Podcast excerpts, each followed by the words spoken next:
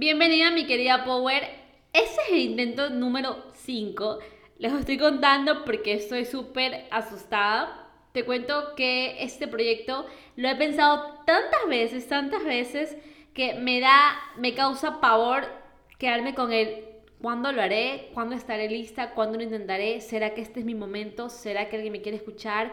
¿Será que eh, soy buena para esto? ¿Será que solo voy a perder mi tiempo?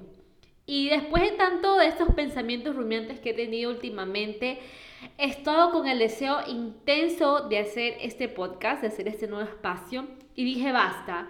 Basta porque nada de lo que pienso anteriormente puede ser real todavía.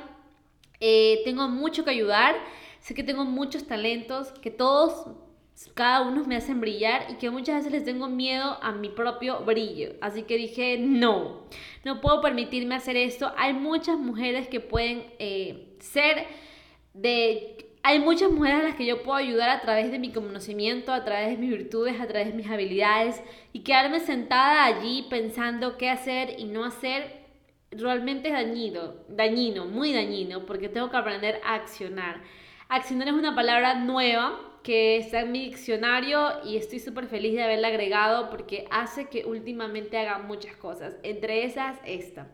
Y nuevamente te felicito y te doy la bienvenida a este nuevo espacio porque la primera ilusión por la que lo quería crear era sencillamente porque quiero un nuevo espacio en el que podamos escucharnos mucho más profunda, en el que pueda hablar de temas que nos expandan mucho más, que nos hagan crecer y que nos muestren que el fitness no es solo crear un cuerpo y ya, no es solo ir al gimnasio y ya, o comer lo más sano posible y ya.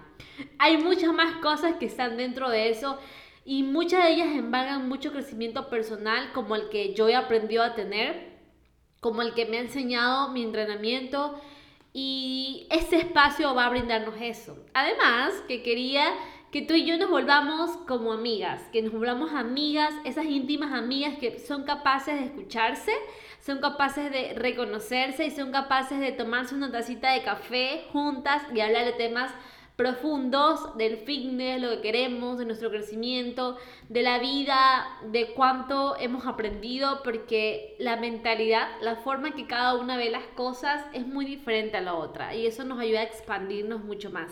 Y en este momento te cuento que estoy sentada en mi escritorio, estoy frente a mi computadora y acá Bebita me está acompañando. Ella está súper dormida, ya pronto te la voy a presentar. Así que para comenzar este primer capítulo he pensado tantos, tantos, tantos temas, pero el primero que me embarga es el de mi comienzo. Es desde esa vez que yo empecé a llevar este estilo de vida, que lo llevo con mucho orgullo y que me gustaría compartírtelo para inspirarte. Además, que tú aprendas al finalizar este episodio de que el fitness tiene un objetivo sumamente claro si sabes inspirarlo de la forma más sana posible.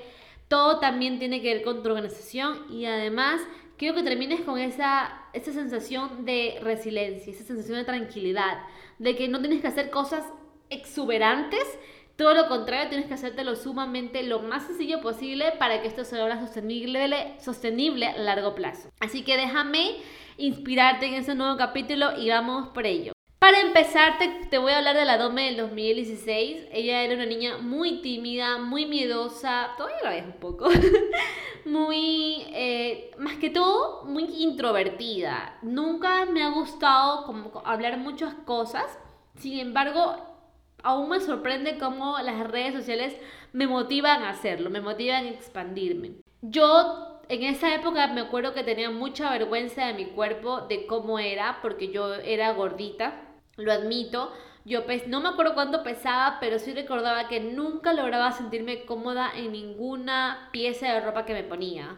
Además, todo se volvió mucho más intenso cuando las demás personas comenzaron a hablar de mi cuerpo, hablar de decirme estás muy gordita, ¿qué te ha pasado? No comas esto, deja de hacer esto, deberías ir al gimnasio, deberías hacer ejercicio. Y te lo juro que por un momento eso se volvió una catástrofe de mi autoestima. Dejé que muchas de esas cosas que me decían se volvieran parte de mi vida hasta que en un momento dado mi hipotiroidismo colapsó. Yo tengo hipotiroidismo desde los 14 años, imagínate, entonces esa era una de las razones más grandes por la que subir de peso para mí era algo sumamente notable. Yo era una niña, no, no sabía realmente cómo manejarlo, pero ya cuando todas estas conversaciones que fueron haciendo de mi vida mucho más caótica, eh, hicieron un cambio muy drástico y dije, no puedo permitir que los demás hablen de mí. En el sentido de, de, cosas que yo sí puedo mejorar, por ejemplo, el tema de mi cuerpo. Así que me hice cargo a mis 19 años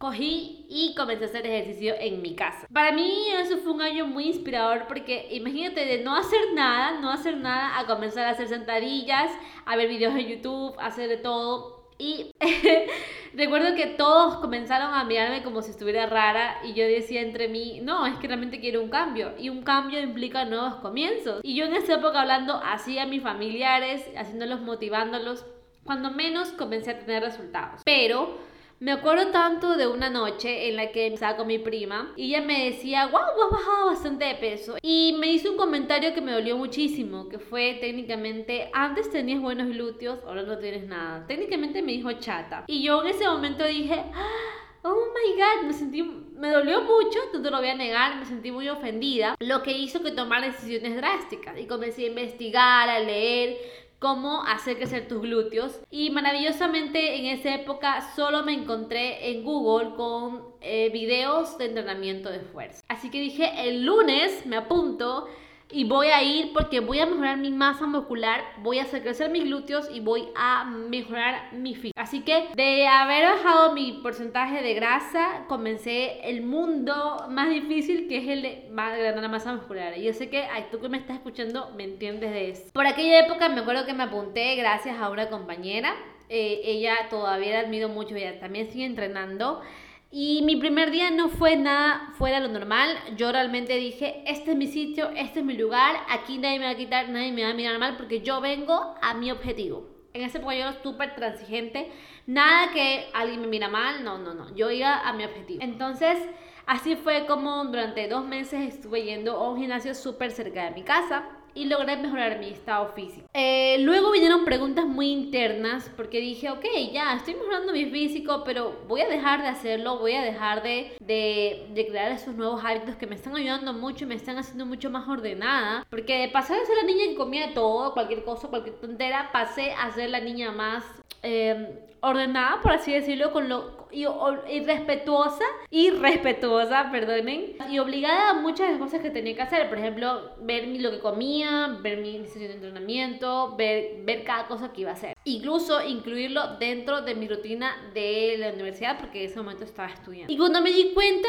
ya estaba logrando objetivos, ya estaba viendo mis piernas más definidas y lo primero que vi fueron mis cuádriceps, porque yo soy dominante de rodillas, lo que hace que se vuelva mucho más fácil ver mis cuádriceps. Y fueron increíbles, chicas. Fue increíble porque dije, wow, se ve súper bien, me gustan los apps. O sea, un cambio fenomenal. Pero al darme cuenta, había días en los que ya odiaba ir, porque era todos los días, cinco días a la semana, eh, preparar mis comidas. Ya me estaba cansando porque ya no veía la intención. Sí, mi primera intención fue que mi prima me dejara de decir que tú tenías glúteos. Luego que mi tía me dejara de decir que estaba muy gorda. Luego, o sea, me di cuenta que la intención se estaba yendo porque no había nacido de mí del gimnasio, había nacido de los pensamientos de los demás, de lo que los demás me decían de mí y que me obligaban a hacer cosas para que no vuelvan a decir esas cosas de mí. Entonces me dije a mí mismo, esto no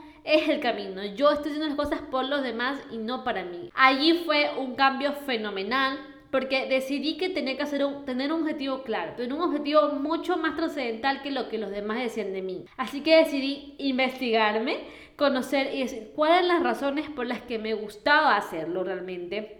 Porque no basta con lo que los demás te dicen, porque muchas veces eso que los demás te dicen eh, se vuelve cansado, se vuelve tirano para decírtelo a ti mismo. Entonces allí fue el primer punto y el primer punto que tú debes tener sumamente claro. ¿Cuál es esa intención súper necesaria para ti que incluso en los días que no quieras hacerlo, lo vas a hacer?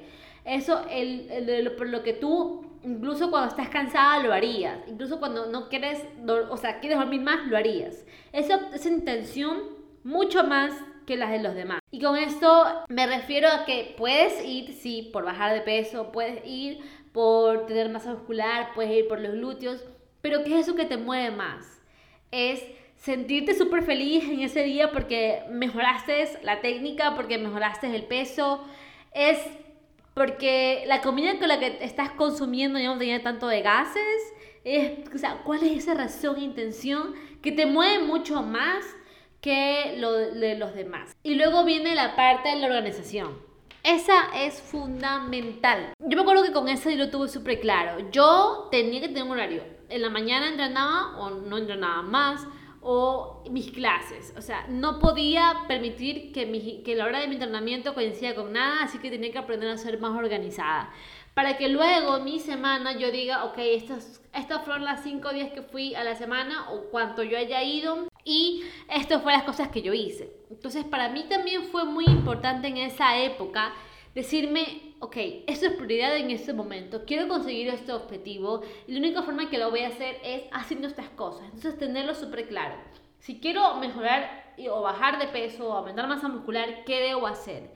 ¿Cuáles son los siguientes pasos que van a hacer que mi vida se vuelva más sencilla, más fácil, que yo la pueda hacer repetidamente en el tiempo y que no me va a tomar mucha más molestia? Y ahí fue cuando comencé a organizarme mucho mejor. Además, que esto se volvió parte de mi vida, parte de lo que yo quería lograr y si no lo lograba me iba a dar cuenta que iba a sentirme muy decepcionada de las cosas que no lograba. Van dos. Ten el objetivo sumamente claro con una intención que te haga brillar, que te haga decir, aunque no quiero hacerlo, lo voy a hacer. Y organízate. Organízate. Mira tu horario, mira de qué hora, hora, qué horas trabajas, mira cuántas veces a la semana puedes ir, cuántas, qué días necesitas tú descansar, cuáles son los días más pesados, pero cúmplete. Lo que quiero que, que entiendas es que al final de todo esto, la intención y lo que hagas va a ser por ti, va a ser porque los resultados los vas a notar tú lo vas a, lo vas a ver tú. Verte al espejo y ver que hay cambios son para ti la cosa más motivacional del día, ¿verdad? Y la única forma de hacerlo es hacerlo. Entonces, no te quedes con esa espinita, hazlo y vas a ver que los cambios se van a ir dando, los cambios eh, van a ir notando. Y por último, ten claro que este camino es de diversión, ten claro que este camino es para crecer para divertirte, para sanar, para ser muy trascendental, pero más que todo para que entiendas que tener un cuerpo fitness no es el resultado final, sino es parte del proceso. Porque no eres más feliz cuando ya ves los cuadros, sino que eres más feliz cuando aprendiste a darte cuenta, a valorar todo lo que estás haciendo para llegar a ese punto final. Así que mi querida Power, estos tres objetivos se los dejo para que veas que comenzar siempre va a ser difícil, comenzar siempre va a ser tedioso, pero que sin embargo eh, hacerlo como yo estoy haciendo en este momento este primer episodio se vuelva parte de tu rutina, se vuelva parte de lo que haces, parte de tu vida y así lograr ver luego resultados los que tú tanto quieres. Y me gustaría que me contaras cuál es esa intención tan grande que vas a hacer para que tu hora de entrenamiento, tu hora de, rutina, tu hora de comer, todo lo que quieras lograr con el fitness, sobre la fase. Te lo te dejo en este primer episodio y nos vemos en el siguiente.